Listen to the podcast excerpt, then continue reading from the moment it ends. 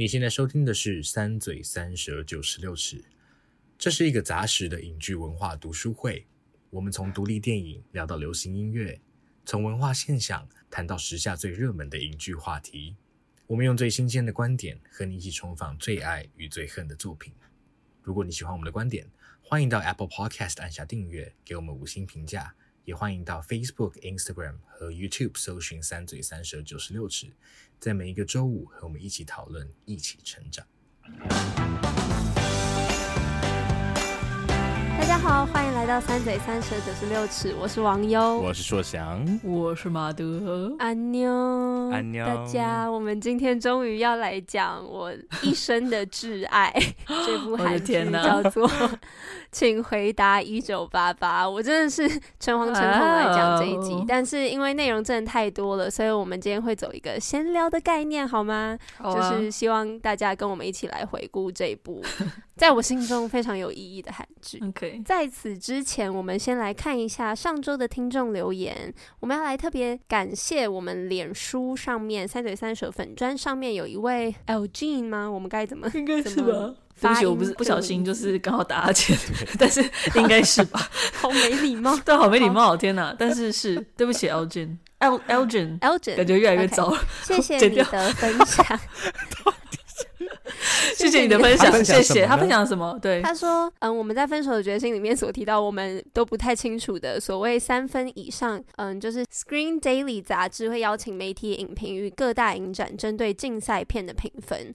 最低就是差分。知道的分数，烂到不想给分。对，然后最高四分，分手的决心获得三点二，以此来看真的是很高，而且尤其真的因为婴儿转运站好像只有获得一点多分的样子，这么惨哦。还有分享那个表单给我们看，好，谢谢你的分享，我们会在谢谢。解惑这部分的专业知识，感谢你。好的，因为这一集我真的是有点怕长度，所以我们赶快切入主题。Okay, 好，好啊、太棒，我喜欢这个速度。首先来跟大家简介一下，请回答一九八八这部韩剧到底是发生了什么事情啊？好，其实这一部韩剧是在二零一五年到一六年播出的一部韩剧。然后，如果听众们有 follow 三嘴一阵子的话，就会对这一部的导演跟编剧。不会不熟悉，讲 有一点熟悉。因为呢，这一部剧的编导就是我们之前聊过的《机智医生生活》的编导申元浩导演和李幼廷作家。嗯、然后呢，嗯，其实，在《请回答一九八八》之前，已经先有了《请回答一九九七》跟《请回答一九九四》。那这部戏也是同样的班底制作。然后呢，我本人呢有看《请回答一九九四》，也是不错，非常的不错。嗯、请回答一九九七，我姐姐说不用看。OK，所以我 便没有看。好，请回答一九八八这一部戏讲的就是在一九八八年，嗯、呃，首尔市双门洞的这个社区五个家庭的故事。那那个年代是什么样的年代呢？呃，没有网络，也没有智慧型手机，然后是一个。港片在韩国非常盛行的年代，嗯，然后当时是使用录音带、录影带，然后连暖气都是用烧煤饼的，所以是一个对于我们现在我们算是千禧年代嘛 的人来说，好像有点遥远、不太熟悉的一个原始时代。哦，我没有觉得它是原始，是你说的。我只是相对来说，好不好？就是这个是开头介绍他们自己所使用的词啦，对。然后主角群有五个好朋友所组成，然后呢，五个家庭都是这部剧蛮重要的部分。那五个角色包含德善、郑焕、善宇、东龙跟崔泽、阿泽。嗯 OK，然后呢，他们各自是什么样的性格呢？等一下，如果我们喜欢的话，就会讲到。好，好，那所以有些可能你永远不会知道，对，除非你有看。好，非常不明所以的介绍之后呢，真的太难介绍了，因为真的太复杂了，太多东西了。嗯，所以呢，在这样奇怪的开场之后，我们请三嘴先来给分。那剧集的给分，我们都是满分五颗星，我们来给分，好吗？OK，好，准备好了吗？嗯，三二。一五十颗星，好啊，自己给十颗星。这边是有四个人吗？你给的另外五颗星是哪里？好，因为一开始我就已经说过，这部戏就是我自己喜欢，我自己提议，所以你们两个想法比较重要。你们看完了。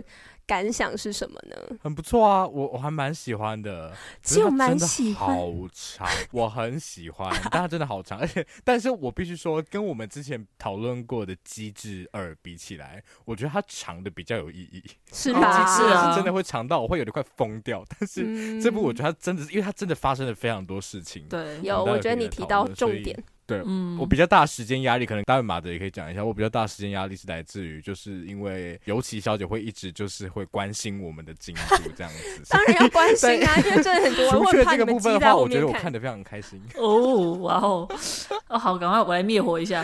好了，可是我也是觉得好长哦。应该说，我同时知道它长的意义，但我还是觉得它蛮长的。嗯，对，但我还是蛮喜欢的。嗯。好像没有，好像没有灭到我，好像好像 火上浇油了。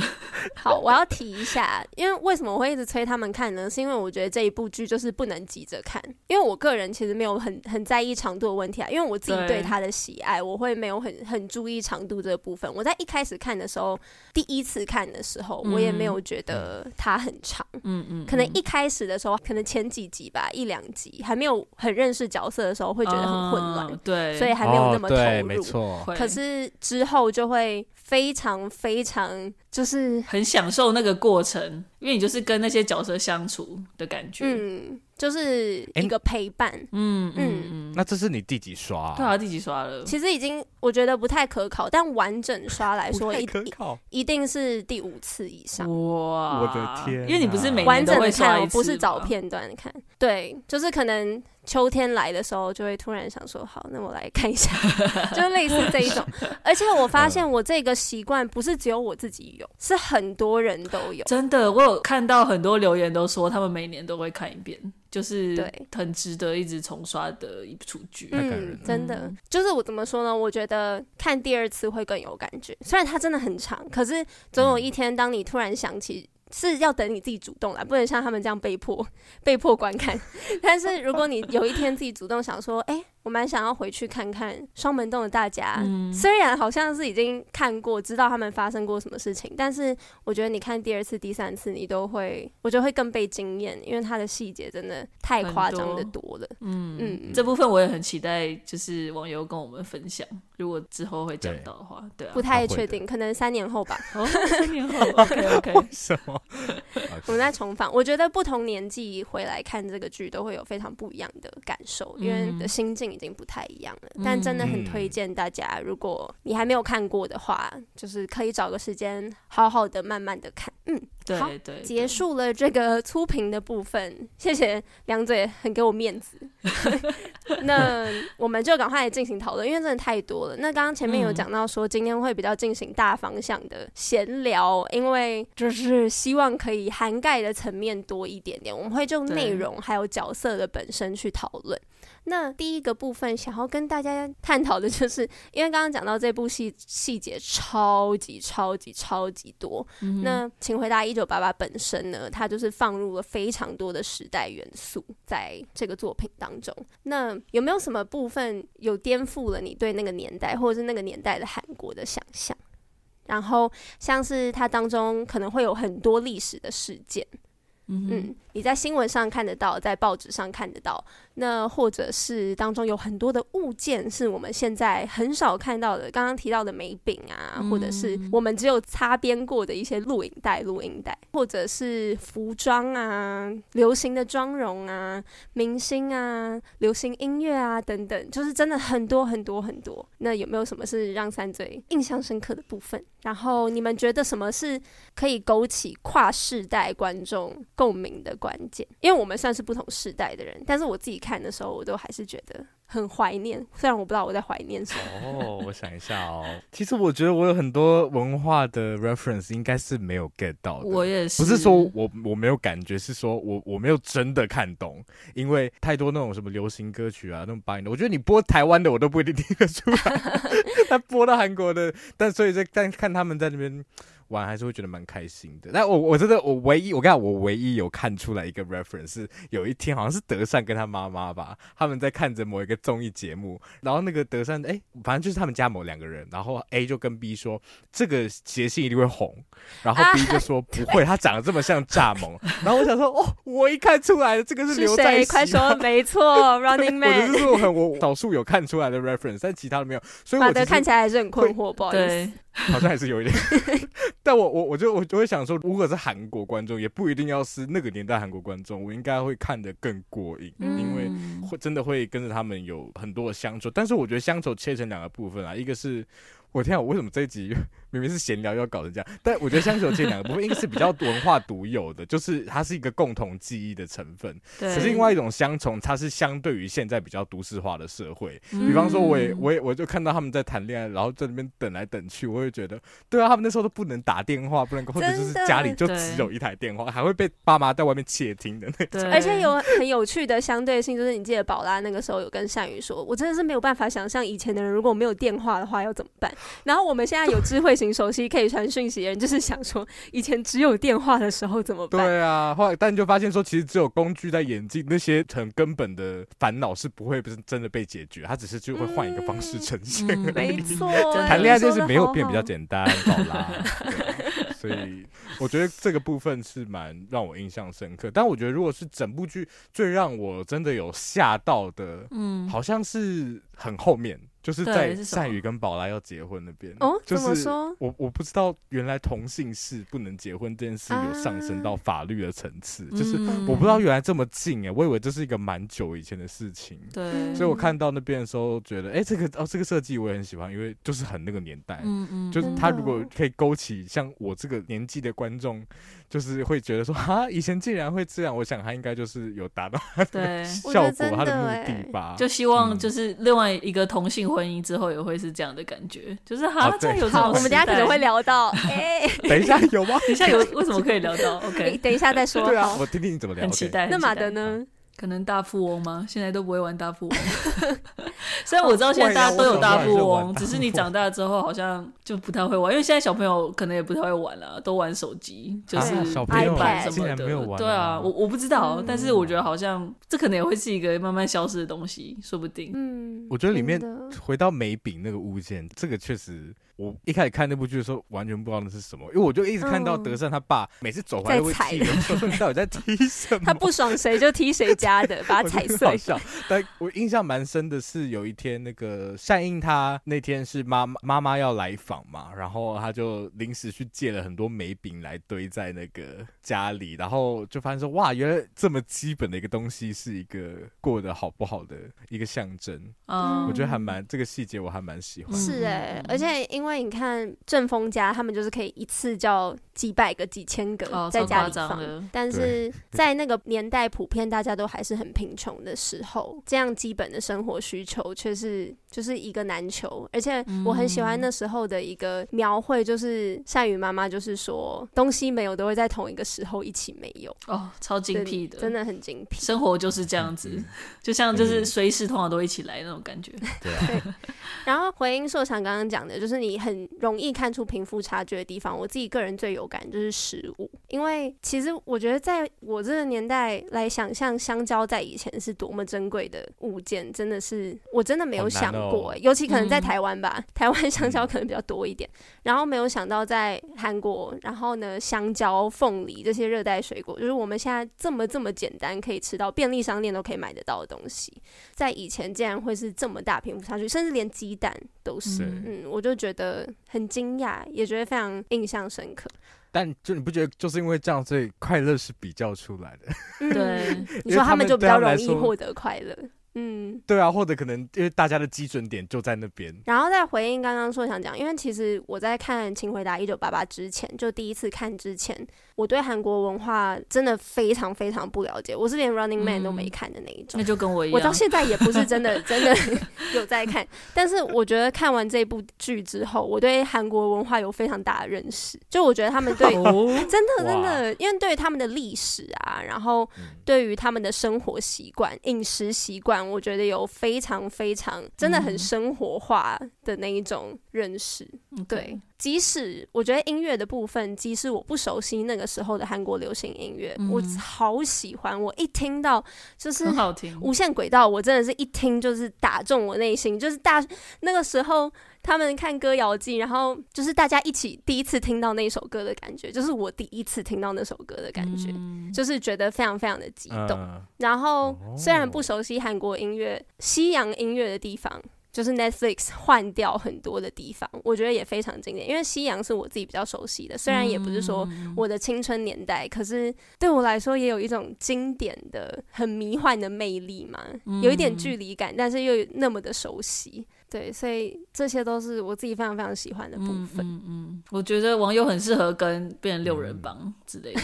我觉得他们那样刚刚好，他们刚刚好，哦，他们那样刚刚好，我不要打扰他们，okay, okay, okay. 我看着他们就好。好好，那我们刚刚讲到五人帮嘛，那除了五人帮以外，还有五人帮的爸爸妈妈，所有哥哥姐姐、弟弟角色。我觉得大概是史上剧里面主角最多，他们是真的主角群诶，他们都是主角，然后不只是把他们搬出来，我觉得对每个人的描绘也是非常非常的扎实，真的，如果你可以找到更扎实的剧，麻烦你告诉我。嗯，我真的很想很想站这件事情。我很期待听众来回应这件事情，因为我真的太满意了。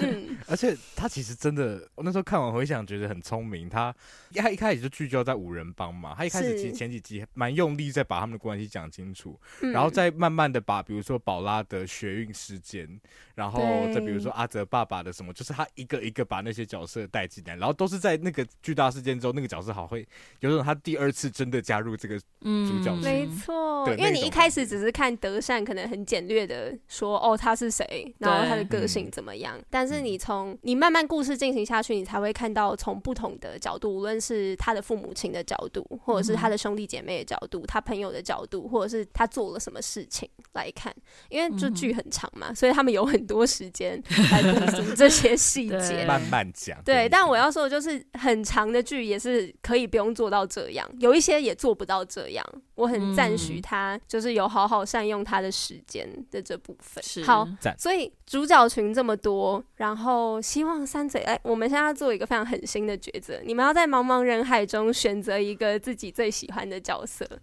然后请对他告白，这真的好难。十五秒，哎，我不会告白，我就是正焕，我是正焕，正焕，我是正焕。好，等一下讲，等一下讲，我完全是正焕。好，马德先来，你最喜欢谁？那我既然是正焕，我就说那就是德善了。好，你说你为什么喜欢德善？你是真的喜欢他吗？我真的很喜欢德善啊，我觉得他 OK OK 很可爱啊，很可爱，很善良，很照顾人，然后很好笑。哪里你觉得好笑？他。几乎都很好笑啊！我很喜欢他跳舞的时候，我非常喜欢他跳舞的时候，我觉得他跳舞好。好，那给你补充一个知识：是德善是女团的，所以他其实会跳舞，哦、真的。对，他们很喜欢搞这招哦。宋和也超会唱歌，他们就逼他不要一个落差。对，很喜欢这个落差。原来如此，德善我觉得要演这种天然呆的角色。不是，也不是说天然呆，是天然笨，他就是 有一点笨的角色，我觉得超困难。我觉得他演的超级无敌好，欸、而且她是一个美女，她还要做出很三八的感觉，就是她每次跟祖贤还有曼玉一起讲，然后发花痴的时候，哦、我超喜欢他们三个的，真的为她鼓掌，太厉害了！一个美女脸可以弄得那么三八，我真的是。给他无上的赞美，很厉害。我听说听我去看发，好像德善这个角色是剧组他们那时候在选角的时候考虑最最最最久的人，因为他们其实很不放心给他演，因为真的很吃重，而且你又找一个女团的人来演，哦啊、而且必须要非常讨喜，他必须要非常讨喜，嗯、而且你要可以想象他在一个团体里面，在一个社区里面，要让很多的男生喜欢他，然后再加上也要让很多长辈喜欢他，他要是一个就是。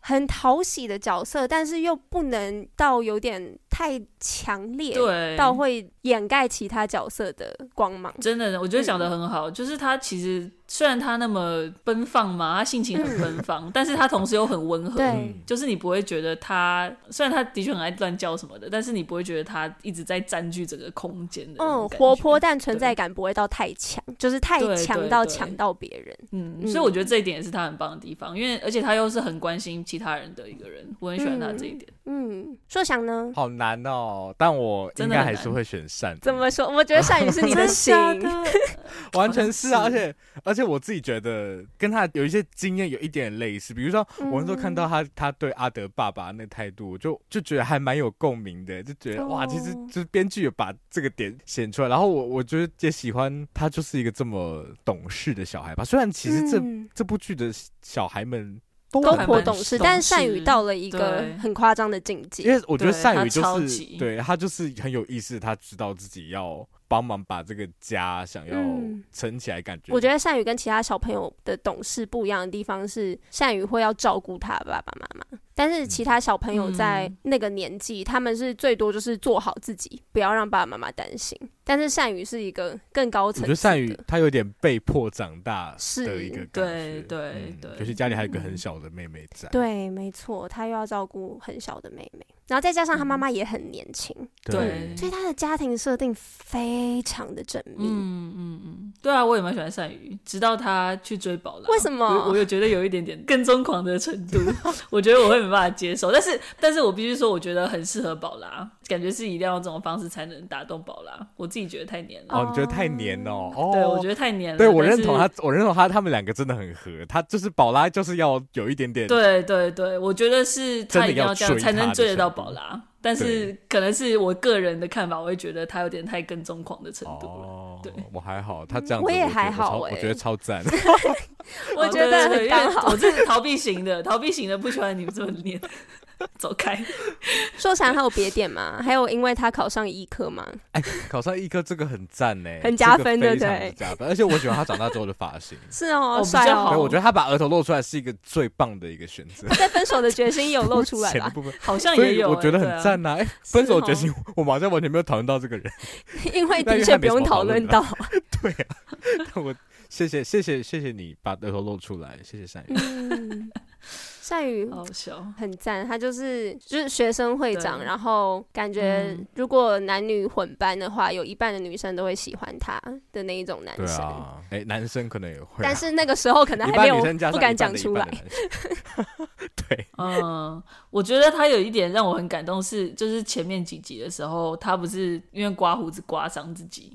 然后他一直没有跟他妈妈讲那一段，对，我觉得那边真的是太太太贴心了，就是贴心到超级夸张的。嗯，我觉得贴心到超级夸张这件事情也超酷的，因为看一看不会觉得不合理，就像刚刚讲的，因为他的各种设定的关系，就会觉得就是他在做的再怎么就是让人很难想象的体贴的事情，你都会觉得哦是善宇。OK，对，没错，对，很合理。对啊，而且其实他跟朋友的时候还是蛮正常的啦。他就是一个一般的小孩，所以你可以接受他就是有不同的面相。嗯，没错。嗯，但是他跟朋友相比之下，又还是会有一个比较没有那么幼稚的感觉。对，然后呢，会知道每个人的喜好，每个人的时辰，然后知道怎么跟每个人相处。我觉得真的很棒。我自己最喜欢的角色，我最喜欢谁？我当然就是最喜欢郑焕。真假的？对啊，我觉得郑焕，嗯，就是每次对郑焕哦，喂你们干嘛？我不，你不是 我在思考，超多人都会最喜欢郑焕，好不好？你们才怪，真的哦，对呀，竟然。岸边你喜欢郑焕吗？请请救我！他没有发表言论呢，安边就是没有没有讲话。等下安边在打字，岸边在打字，没有。特别说没有特别。哦，太赞了！好像要请一下，那我们对先听网友，没有先听网友说为什么？怎么会不喜欢郑焕？郑焕很棒，没有最喜欢他而已。对对对对，我爱他，就是我觉得我 我。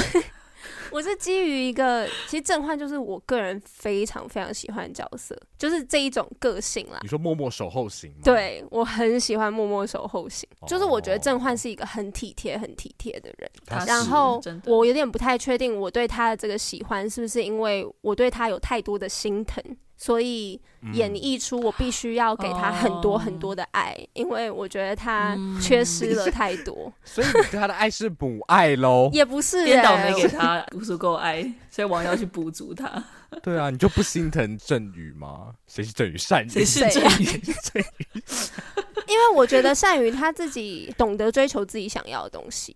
嗯，对对，他非常懂。但是我会想要照顾郑焕，对，因为他因为振焕会不停的牺牲自己。嗯，就是郑焕他是一个非常为大家着想的角色，而且我非常喜欢不张扬自己厉害的想法，嗯、或者是不张扬自己对别人好。的这一种人，嗯、因为我会觉得他做的事情并不是为了要争取谁的目光，或者是谁对他的回报跟喜欢，他就是真的就只是想要为他人付出。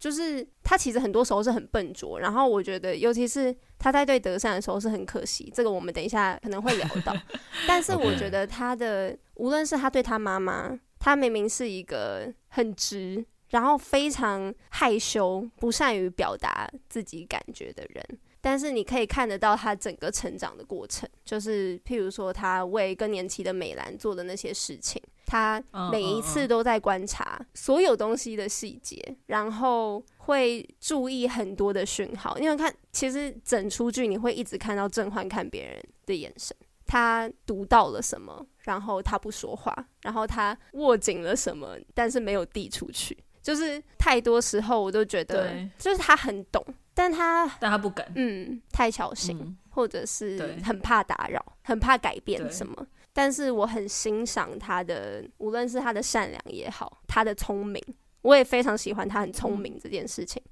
他总是记得住很多东西，嗯、记得住是因为他很聪慧，也是因为他很在意。嗯，这些都是、嗯、啊，就是我觉得他很棒的一个证明。天哪，是真爱，是真爱，是真爱。嗯、祝你们幸福，对，对对，祝幸福。但我刚刚想到一点哎，其实我有个很喜欢的角色，就是郑焕他妈。我很喜欢美兰，美兰超棒，我觉得美兰超好笑的，美兰真的赞透，她真的超棒的，爱死，真的。美兰就是我对她的喜欢，是我会希望未来可以成为像美兰一样的人。哦，嗯，如果我是妈妈的话，我会希望我是像美兰这样的妈妈。我都会跟我姐一直讨论说，如果你要出生在一个家庭，你要出生在就是哪一个？当然是美兰他们家，不是物质的关系，不单指物质。好，那我们来讲家庭，好不好？OK OK。其实一九八八。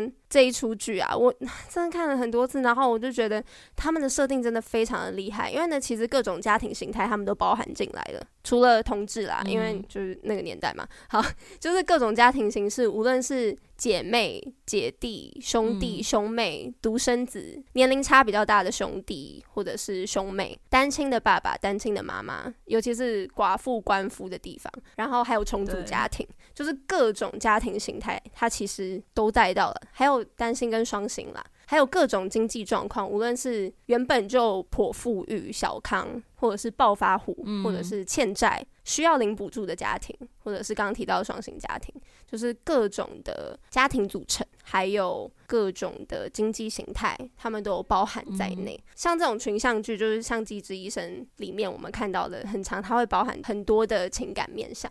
然后，请回答一九八八，我觉得就是家庭来说非常着重的一步。然后大家都说，每个人可能都可以多多少少从不同的家庭、不同的事件中找出自己的共鸣点。所以跟大家请教一下，大家有没有在 哪个地方哭？你们的哭点是什么？或者是你们觉得特别有共鸣的事件是什么？如果没有哭的话，有有有有有吗？你们有哭吗？但是我不太记得是哪里，但我 不太记得。竟然不记得？我最好奇你哪里哭了。但我的我的哭点都还蛮蛮靠后的。哦，靠后超好哭。对啊，我哭最惨应该是，其实还是最后一两集吧。一个绝对是那个在那个排骨汤店，然后他们在办爸爸的退休。哦，你说美兰还是哦？对，帮美兰的婚礼加上爸爸的对那段很退休宴的感觉，那边真的是。超级大爆哭，就是可以完全可以看出这群小孩到底有多么贴心。然后 另外一个哭点就是在宝拉跟善宇的婚礼吧。嗯，我觉得婚礼，我想都是宝拉跟冬日的点，真的都很好哭。对啊，而且刚刚有讲到说我最喜欢的角色是善宇，但其实我在挣扎的一个是善宇，一个是宝拉。我宝宝拉是不是蛮冷门的？哦、有有人有些、欸、其实没有人喜欢他吗？我觉得不会、喔，真的吗？算是应该是有，对不对？我觉得你多看几次会越来越喜欢宝拉这个角色，尤其是。年纪越来越大也是。嗯、等一下可以来聊一下。真的真的，宝拉，我对他的好感就直线上升，嗯、就是在他长大之后。嗯、因为我刚才我一开始看第一集的时候，真的是超级讨厌他。我觉得他，我甚至觉得他是很合理。他真的被塑造成有点夸张的，这有点太暴力了吧？对。这虽然我我自己没有兄弟姐妹，所以我不太知道真正兄弟姐妹会不会打到这么 严重。但我单看第一集的时候有被他吓到。但我后来看到他长大，然后身为长女，必须要为比较小的弟弟妹妹挡掉很家里很多灾厄，那边我就一直对他的好感度真的越来越高，嗯、真的会。然后很心疼吧，然后尤其是他跟家里长辈，就是那个你知道明明很爱，但是说不出口，这个非常东方的一种爱。嗯、然后就在婚礼那一集，就是在那。那个爸爸的皮鞋是这个点上完全爆发出来，就是他爆哭的时候，我也整个大爆哭。我每看真的是。你知道要发生什么事情了，但是还是会哭。对，然后我真的觉得，从这个年纪来看，真的最能体谅或最能共感的就是宝拉哎，因为你看到父母老了，然后你知道要有一个你们这一代的人要出来帮忙一些事情的这个点，会让我觉得超好哭。我超级可以共鸣硕翔所讲，因为我自己有很多姐姐，然后宝拉对我来说就很像我其中一个姐姐。然后我其实会很长时候会觉得不平衡，尤其小的时候会觉得说他凭什么可以那么就是感觉要什么就会得到什么，然后爸爸妈妈都会顺他的意，很听他的话，然后他在家里掌掌握很大的话语权。但是越长大就会越知道很多事情，姐姐知道，但我不知道。就像是可能父母生病这件事情，或者是他承担那些压力。我我印象很深刻的是，宝拉那个时候决定要去回去重新考司法考试的时候，然后那时候他们家刚还完债嘛，弟弟跟妹妹都就是很很天真的说他们要什么东西要什么东西，而且他们甚至是那时候是要求说，譬如说他们希望可以去补习班，希望可以去读书室，然后宝拉就在刷牙，然后他听着家里大家的对话，然后爸爸妈妈就跟弟弟妹妹说，嗯、呃，下个月再。给你们去好不好？因为我们这个月哎，先把一些东西缴完啊，然后还要缴宝拉要去住考试院的钱。然后宝拉就是边刷牙，然后边听的这些话。然后还有到最后他出发要去考试院的那一天，呃，妈妈、弟弟跟妹妹出来送他，他就是叫他们进去嘛。但是他在驶离的时候，从后照镜看到看到大家望着他远去的那个背影，然后他就是有点像是深吸了一口气，接近叹气的感觉，就是你就可以看出他的肩膀上有很重的东西。所以这也是为什么我觉得他每次可能看到他爸爸的时候，就是他跟他爸爸很像的地方。就他可能看到他爸爸是一个肩膀上有更重的东西的时候，他觉得无论爸爸是一种依靠，但他也想要让爸爸依靠。但是有时候会发现爸爸还是太强大了，强大到我只能依靠他，所以又会不小心瓦解的那种感觉。然后呢，说到宝拉，其实他是一个，就大家记得无限轨道的那个那个主唱，其实很，我后来看了有人分析，就是说宝拉其实是导演非常用心设计，可然后可能也是非常在心里真爱的一个角色。因为他就有点像是那个歌手的化身，无论是他喜欢的颜色是紫色啊，或者是他曾经参加社运的相关背景，其实都是对他的一封情书。宝拉的韩文就是紫色啦。对，宝拉的韩文就是紫色，所以很多地方其实都看得出来，宝拉其实超级重要的，就她不是只是一个主角的姐姐，她代表了很多很多。他甚至是把这故事最后收束的人。对啊。对啊，没错。真的，其实讲到宝拉，我其实还有一段很喜欢是德善。就拿食物去给宝拉那一段，然后他终于看到他在 他 K 书的地方，对，那边终于有德善，他好像比较长大一些的那种感觉，因为就是他终于一窥了，他不知道他姐姐的那一块，对。然后当然说这可能不是为他们没有错，但是他可能从这边开始也会知道说他姐姐做了其他事情。对啊，我觉得那一幕可能是对于德善来说第一次那么具象的看到姐姐的难处，对，跟她的辛苦的地方。嗯，我也超级可以同意。我看到那幕，我就会想到我姐，因为我姐现在也是远在国外。然后虽然我常常 都会觉得说对她有有一些埋怨，可是我就会看到宝拉的时候会很想念她。我觉得她是一个很强大的人，觉得姐妹的关系真的是描绘的非常好。尤其在越大之后，然后到婚礼的时候，然后宝拉牵起德善的手在拍照的时候，我就觉得。嗯，那马德最喜欢的家庭的部分是什么？我觉得可能是重组家庭的地方，而且我很喜欢就是 善于他慢慢去接受这件事情的那个过程，就是因为我觉得他从头到尾就是都很贴心，只是他到那边的时候，他还是会有一些不愉快，可是他同时还是用一个很成熟的方式去处理他的那些情绪，虽然同时那个我知道那个成熟，同时又是很孩子气的，因为他记得是他从小到大跟父亲的那个关系。然后他可能在一直贴心之下，他还是有，毕竟还是一个小孩，所以他还是会觉得不舒服。但是他最后还是慢慢的去接纳，然后最后还有就是包括他后来要结婚的时候，然后把那个喜帖准备出来给哇。那一段也超好哭，给他的时候，对对对，所以就是我觉得这整个过程我都我觉得都蛮喜欢。然后就是一个，因为像刚刚讲，他时间很长，所以他其实有慢很多时间去铺陈，不管是说这个新的爸爸妈妈，或者是小孩子他们对这件事情的那个接纳程度，就是他们都有时间去习惯这件事情。然后像阿哲他对他爸爸讲的，我觉得也很感动啊，就是他希望他可以得到幸福这样。然后还有包括阿哲爸爸跟善宇妈妈，就是基本上都是在吃饭，然后都。在为彼此做事情，然后最后就说，就是天冷要不要一起一起住这样子，对，就很简单的一个方式，然后他就是对一起过生活，然后就是这样就解决了，然后就是很自然而然的。所以我就觉得这个我还蛮喜欢的，就是他们对处理这一块的方式，对啊。嗯、而且讲到善宇的接纳的地方，我觉得又可以呼应到宝拉成熟的部分。宝拉每次都是在大家都不成熟的时候，展现出他非常懂事的一面。嗯、我就觉得他提到的那一点，就是你不能只在乎你自己开不开心。对。那妈妈呢？妈妈的开心，你有你有在意吗？因为善宇可能只是想说，哦，他不想让妈妈工作很辛苦，他不在意，他不想要那些新球鞋什么的。但是宝拉就说，对你来说不重要，但对你妈妈来说很重要。当妈妈可以提供给你这些东西的时候，她、嗯、会很快乐。对，所以我觉得那一段我也很喜欢。嗯，这也是为什么我觉得他们两个非常适合彼此，因为他们其实很常可以提醒彼此，就是自己他们两个都已经很贴心了。对对，但是他们还是可以再补足，让对方更更贴心这样子。就是两个家庭的老大互相切磋跟互相教的、互相扶持的过程。对对对。那么尤雷，你自己最喜欢哪一个家庭？刚刚讲，我就是希望可以在美兰家。哦，美兰。很多地方都让我觉得很感动，而且从很一开始就是有一次郑焕被抢，然后郑焕就是什么都不说，因为他也怕人家担心，然后也怕丢脸。嗯、美兰甚至是要经过善宇告诉善宇妈妈，告诉他，他才知道说儿子遇到了什么劫难，然后他心里当然就是觉得很自责，然后也很担心，然后也会想说要怎么跟他讲。就是他们两个一开始从我们剧初所看到的，就是他们其实是彼此也很尴尬，然后不敢互相表达，但是我。觉得美兰很勇敢。他明明知道这件事情很难，但他还是努力的去找儿子说话。就是无论他如何的把自己封闭起来，嗯、他都会一次又一次的，一点一点点的去敲开他的他的心房。然后在那一次，他就是假装跟他聊天啊，嗯、然后他跟他聊天，后来还竟然还发现甄嬛考了班上第一名，就是连这么天大的好消息，他都甚至没有跟他分享，就可以表示他其实不是只是怕被骂，他就只是真的不知道该怎么说。我觉得只想到说，因为其实。我们现在在提倡，比如说。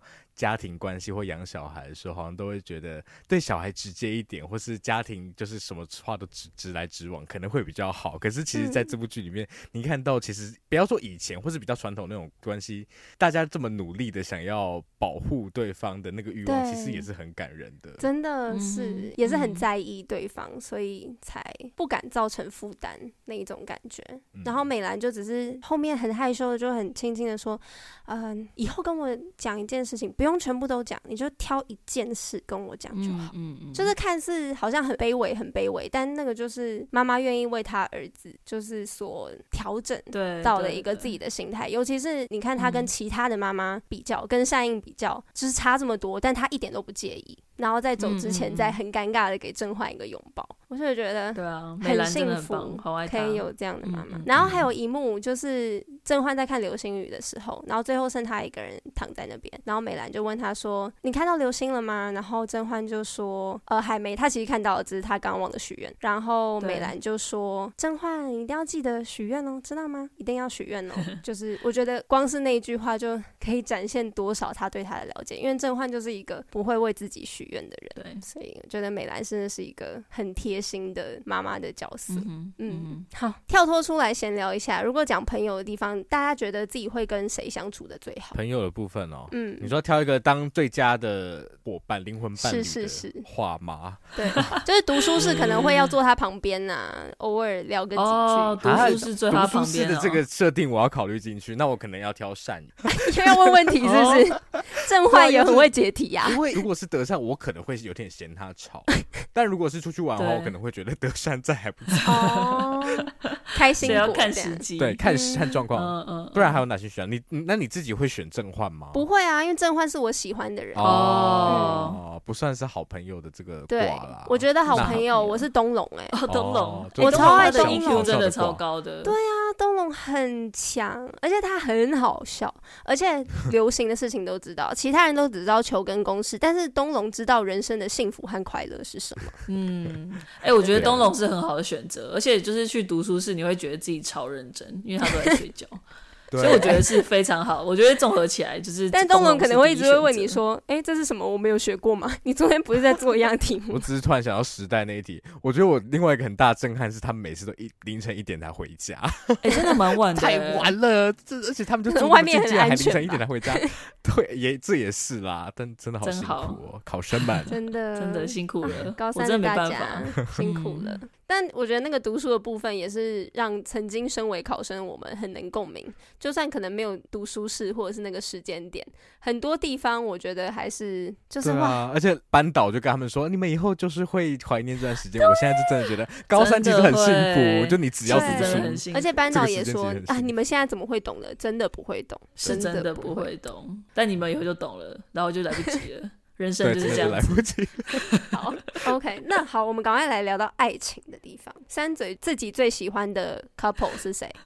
我要选阿哲。哦，说一下你选谁？不是阿哲哦，我要选阿哲他爸。啊、哦，阿哲他爸。你说阿哲他爸跟善宇妈妈那一对？对对对对对，跟跟马德有点类似，就是。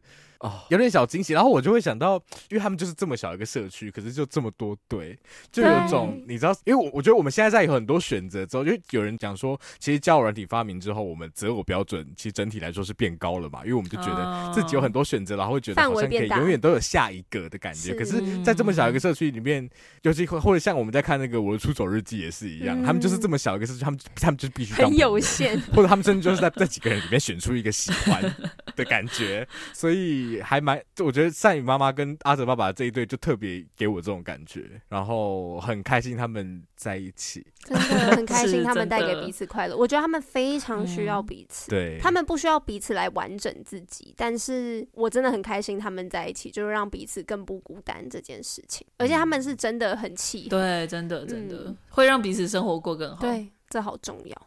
马德呢？我觉得这对很棒啊！其实我还是很喜欢阿哲跟德善的，虽然可能大家没有那么喜欢吧？有啦，大家很喜欢，会吗？很喜欢。OK OK，我觉得他们可爱啊。阿哲跟德善，我觉得也是呼应到这一点呢，就是他们很适合彼此，也很需要彼此。但我自己最喜欢的 CP 是谁？我很。难以抉择。对啊，是谁？其实我我我可能最喜欢也是凤凰堂跟善宇，可是啊，我很喜欢善宇跟宝拉。嗯，对啊，他们很适合彼此。而且我觉得他们他们很他们是很青春的那一种恋爱。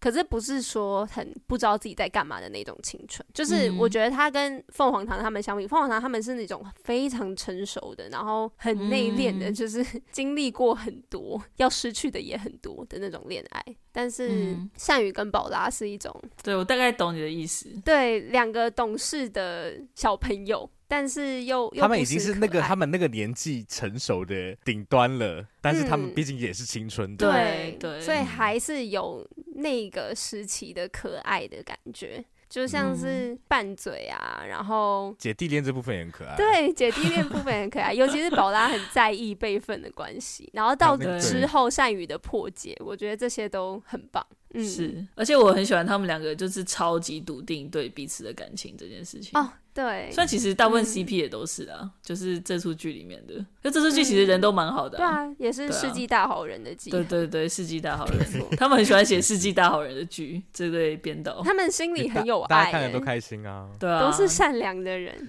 嗯，好，那你们自己会觉得最会谈恋爱的人是谁？只能选一个人，不是最喜欢的 CP。最会的哦，最会的，对，最会的。最会是说技巧最纯熟，还是说什么会？就是对啊，就是会啊。看你对你来说会是什么意思？怎么办？好像还是善宇。我这一集是不是从头只讲了一个角色啊？哎，但我觉得善宇真的很会，你可以说。对啊，就是你可以选，好像还是他。我本来想说有没有阿泽，可是我觉得阿泽，我觉得还好哎。我觉得看善宇追谁，他如果追我，我就觉得走开，马上报警。你可能会。但我跟硕翔大概都算是这一位，我觉得他烦死。我觉得他太赞。我觉得善宇很帅，他觉得，我觉得他最帅的地方就是，就是他要跨过那个界限的时候，就是宝拉跟他说，我们还是当朋友，就是我们还是可以很好，什么都不要改变。然后善宇就说，嗯、我不要，这样对我来说没有意义。嗯、我就觉得，我觉得善宇最厉害的就是他非常非常清楚他自己想要什么，然后他也不会畏惧说要跟对方讲。我觉得他就很诚实，嗯、我觉得这是他最厉害的地方。所以这也是他为什么他是二位嘴公认的恋爱大师，不然还有、啊、大概也会被追走的。我，我觉得好像也没有谁啊，没有谁真的。我觉得凤凰堂也很会，凤凰堂，凤凰堂很会。你不要看他，他只是没有长得那么帅，可是他超厉害的耶。我在思考有没有他可以有没有事迹？他迎接了很多善英的需要，然后像是我觉得他也有很浪漫的地方，像是就是他该霸气的时候霸气，就像是他叫善英一定要收下钱，然后也知道他的点，所以说只是借你的，然后还直接帮他找好了医生，然后说但是这个是送的，然后要他一定要去看医生，嗯、然后就是开始以欧巴的姿态出现在他面前，然后可以跟他开玩笑，还有很浪漫的就是善英不是有一次他包包被抢嘛，然后在那之后都会去等他，然后无论是背着珍珠或者是一个人，嗯、然后善英跟他说，哎，最近好像比较少了，他说偶尔还是会有啦，还是要小心。他偶尔还是会有，这代表我每次还是都要。好了，凤凰堂真的也很厉害，他真的很厉害耶。然后那个刚马德说到的那个告白的对白也非常厉害啊，对，很委婉，但是又很明确，又很浪漫。嗯、然后他跟阿泽说，他希望可以跟他一样有一个很好的朋友，可以陪伴他这件事情。嗯、我觉得他也是很看透感情的本质。嗯，嗯可以，可以 通过，给过，给过，给过。好，最后要回到 一个大宅问，哎、欸，我不知道你们会不会有这样的疑问，可能只有我有这样的疑问，但是我现在已经没有这个疑问了。嗯、就是我在看完第一次，或者甚或看完第二次之后，我都会一直，我就是一直在想一件事情。我之所以一开始会看那么多次，我就是一直想要深究一件事情，就是为什么不是甄嬛？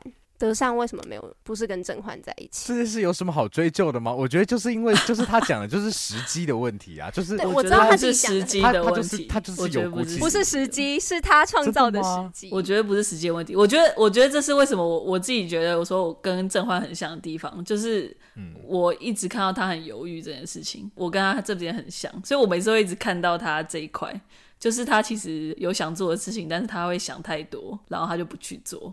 然后就就错过了，所以我觉得不是时机的问题。嗯、我觉得当然时机还是有占一部分，但是我觉得很大部分都是他自己没有把握。嗯，这就是最后他的那个解释、啊，没有错，这是他最后面讲的，那个。嗯，timing 不只是这个。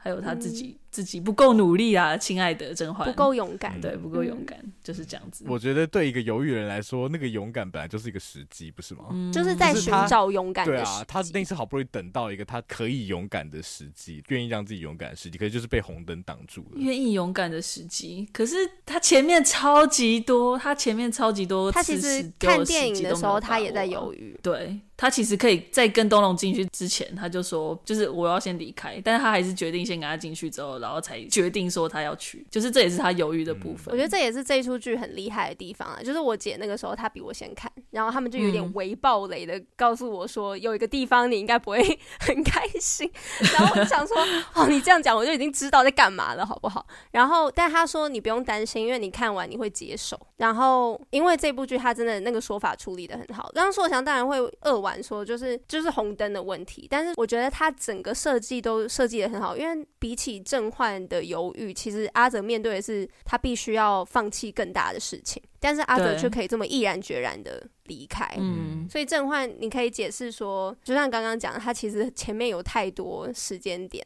可以去表达，但是他没有。对啊，像粉红衬衫你穿上去就没事了，对啊，你就这么简单一件事情，这其实都是犹豫出来的啊。对，啊、对，嗯，但是我觉得可能有经历过郑焕的处境的人就可以深深有感，就是那又能怎么样呢？那真的就是他的决定，那是他犹豫做出来的决定，那他就要接受这个结果，啊、即使那个巧克力有多苦都一样，那是他的人生，他就是要把它吃下去。对啊，我我后来的领悟就是，因为我当然很接受 timing 的这个解释，但我心里还是会有太多的 惋惜，就是。我真的只要想到郑焕最后那个 每次郑焕跟德善回顾的那个画面，我就会觉得啊，好可惜。但是我心里倒还好，哎呀，我也还好，因为我觉得是他自己的错。因为我我觉得阿泽也不错啊，对啊，阿泽也很好，阿泽是很好。我觉得阿泽也是可爱到我不会怪他，当然，但是对啊，郑焕就是太多，因为我很喜欢郑焕的点。我喜欢郑焕点，就是可能是因为我很喜欢郑焕的暗示跟迂回吧。就是刚刚讲的默默付出，因为我整个看完之后，第一次看完，第二次看完，我每一次看阿泽的地方，我都不会觉得有什么惊喜，嗯，然后我会觉得每个东西我都记得很清楚了，他的所有的表示跟举动，但是每一次重刷，我都可以看到正焕哪里我没有看到，就是他多出来的那些东西，真的超级超级多，就是为什么我很为他感到惋惜的原因。但是我后来就是想，真的除了 timing 的部分，我觉得。很大，其实是郑焕自己的性格，对啊，就是他太倾向牺牲小我的那种精神。可是，在爱情里面不可以这样，在爱情里面你要怎么 牺牲自己，那你就绝对不会得到你想要的东西。但是他在各个地方，无论是家庭、梦想，在感情上面，他都是希望可以让给别人。他甚至连许愿的时候，都希望阿泽是一个坏蛋。他希望阿泽可以为他自己争取，可是他自己竟然没有想到，他说不定也是那个可以被阿泽礼让的人。嗯嗯，我觉得回应刚刚就是网友说，你每次其实都可以再发现正焕的细节这一点，其实也可以解释为什么不是正焕。因为德善他就是不会发现，嗯、就是你针对德善，你就是要很明确的表示你喜欢他。因为德善他自己也不清楚，就是他不一定会，因为德善其实也是一个一直为别人着想的人，他不一定会真的知道说别人有多喜欢他这件事情。嗯，就他其实自己也是因为他先听到别人说，就是听到那个他两个人的好朋友说，哎、欸、哎、欸、他。那个人喜欢你，他感觉，然后他才会去注意那个人。对对对，也是后来东荣跟他说，你可以去想说你自己喜欢谁，他才会慢慢去想自己喜欢谁。对，所以就是他其实他都会去注意说啊，谁比较喜欢他。但是郑焕是很喜欢他没有错，但是他的表现不会让德善知道。嗯，而且德善又就是他比较迟钝一点点。对对，然后尤其又算说郑焕他是用一个开玩笑的方式去对德善的时候。德善其实有时候他自己会感受到是是有点受伤的，对。但其实郑焕他就是他会有两层他对德善的方式嘛，对。可是这这一点就是也证明了他不会跟德善在一起，嗯、因为那不是他需要的，对，那不是德善需要的东西，所以这就是为什么不是郑焕。嗯对啊、没错，而且德善身为老二，然后我自己觉得他非常焦虑型依恋。就是的确，他没有办法从郑焕那边得到他需要的爱的回应。对，对，但是他跟阿泽的相处是很自然的，就是重复看，一直看，一直看，我都会一直回去看他每次跟郑焕在一起的时候表现，跟他跟阿泽在一起的时候。他跟郑焕在一起的时候都是很紧张的，嗯嗯、无论是紧张他喜不喜欢他，或者是紧张郑焕可能要做出什么评论，或者是因为郑焕他到最后因为知道阿泽喜欢他的关系，他选择对他冷漠。但是那些在感情里的状态对德善来说都蛮不舒服的。就是是很不安的状态，但是他跟阿泽不一样，完全不一样。嗯、对，嗯、然后阿泽又是一个很善于被照顾的人，对。然后德善很爱照顾别人，对啊，所以就超合的。嗯，反正各方面，然后阿泽又是很明确可以表达他自己想要什么的人，然后表达他很喜欢他的人，嗯、他也不会担心说其他人、嗯、其他朋友说你疯啦，或者是怎么样，他就是说，我就是觉得他很可爱啊，他就是可以很表明的这样讲，对。所以这几页无论别人怎么说都可以很对。对对，嗯嗯，没事啊，我已经过去了，已经很多年了。好消息就是，哎、欸，真的是一个平行时空的概念，因为德善跟郑焕现实生活是在一起，刘俊烈跟我们的回忆，所以然后他们很开心，很多年了，希望他们还在一起吗？对啊，幸福的在一起，太好了，太好了，对恭喜恭喜，谢谢你们，真的谢谢你们。好，最后来收束一下，我们来解释一下，请回答一九八八这个剧名。因为在结尾的时候，其实德善有做一个 ending 嘛，然后他有朗诵了一些诗篇嘛。嗯、但是三者有没有 自己对于这部剧不同的关于这个剧名的诠释呢？因为我觉得很多人看到这个剧名，真的会想说，到底是在讲什么？对啊，到底是在讲什么？这个剧名不是很蛮直白的吗？这个是请回答，但我觉得请应该是因为只有“请回答”三个字啦。嗯、但我觉得他应该、哦、应该是听到“请回答”的“请回答”吧。我不知道你们是不是这个想法因为回答可能会想说要回答什么，但我觉得也不是在回答问题，它就是一个对旧时代的呼唤吧。啊、就是因为我们这一剧看得出来他是德善成长后，他有两条时间线嘛，一个在作为框架的是德善跟阿泽在接受访谈的时候，他们一直在谈以前的事情，有点像二五二一的那一种感觉。然后，所以所以就会一直有 在追。是二五二一像他们哦，是是是，对，二五二一像他们，二五二一全部都像他们，都是像，而且都还是以数字为名。我没有这样讲，没礼貌。对啊，搞学东西。对啊，真是。好了，你们二五一粉丝很多，你们冷静。所以，所以其实就是一个追忆吧，就是我我好想念那个年代哦，所以我对那个年代呼唤，请听到，请回答，这个感觉。喜欢。其实很很大一个地方，在倒数一二集的时候，对。冬日有提到一个，就是父母做的这些事情，小孩子长大之后，他们有一天也会应答的，就是呼应了这个剧名的部分。他们用“应答”这个字，然后我觉得这个就是在暗示一种，我觉得无论是小孩长大之后，是他们也成为父母，或者是他们只是经过年岁的增长，也就是这一出戏的目的嘛，就是时间的累积之后，我们会变成什么样的人？那我们回去看以前的事情，那又带给我们怎么样的感受？哎，我突然想到，你说是他用应答是不是？因为其实这个字的汉字就是应答，所以应该是同一个字啦。他只是翻译上可能没有，就是回答。对对对对对。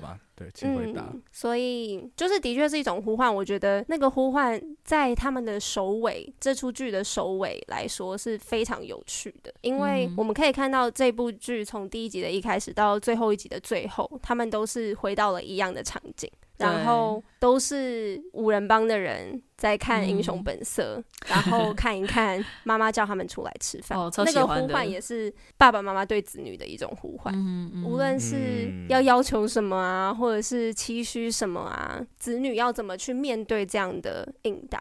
我觉得呼唤就是一种双向的，你是双向的沟通，双向的交流，然后。呼应到前几集硕想所说的一种镜像，嗯、无论是子女会回应爸爸妈妈长成什么样子，跟爸爸妈妈像，跟爸爸妈妈不像，或者是他们会长出如何不一样的梦想，去回应比较年轻时候的自己。嗯嗯嗯，这件事情我觉得就是有非常非常多的角度，然后到最后他们 返璞归真，不是返璞归真，就是返老还童，变成就是灵异的那个片段，一开始小朋友的那个。嗯无论是从废墟回到了最初的双门洞，嗯、到他们一开始搬来最初认识彼此的样子，好像就是再重来一遍。于是我又可以再看一遍的那种感觉。嗯，他就帮你做一个回圈，然后你就再次不停的回圈下去，哦、一样 对，再次播放。对啊，其实这样也蛮甜蜜的吼，就是用这支剧，然后把那个时代包裹起来了。然后你就可以一直重温它。真的，我真的也很希望有谁可以来包裹一下我生长的这个时代，我会觉得很幸福。因为我光是看到别人的时代这样被、嗯、被捕捉、被留下来，我都觉得真的太好了。嗯嗯。嗯嗯你怎么不自己做呢？对啊，网友 等你哦。对啊，等你哦。太难了，我可能需要一些优秀的编剧朋友。谢谢，先谢谢二位。好，好，很棒的一出剧，欢迎大家一起来怀旧。对啊，谢谢大家。说不定我们每一年都来回顾一次。哦开玩笑，他们不会愿意看。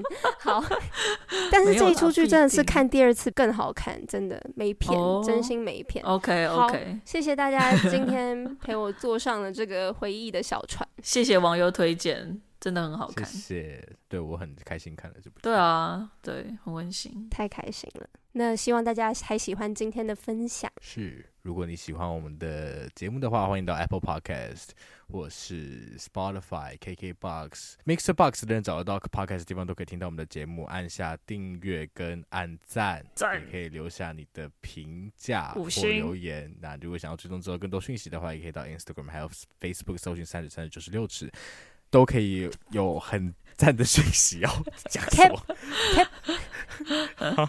我们也会有牙周问诊，所以大家也可以一起来回答。对，可以，也可以来主题，如果有兴趣。这一周的应该蛮有趣的哦，来看一下。好，OK，好诶，好诶，期待。谢谢大家，谢谢大家，下周见喽，拜拜，拜拜。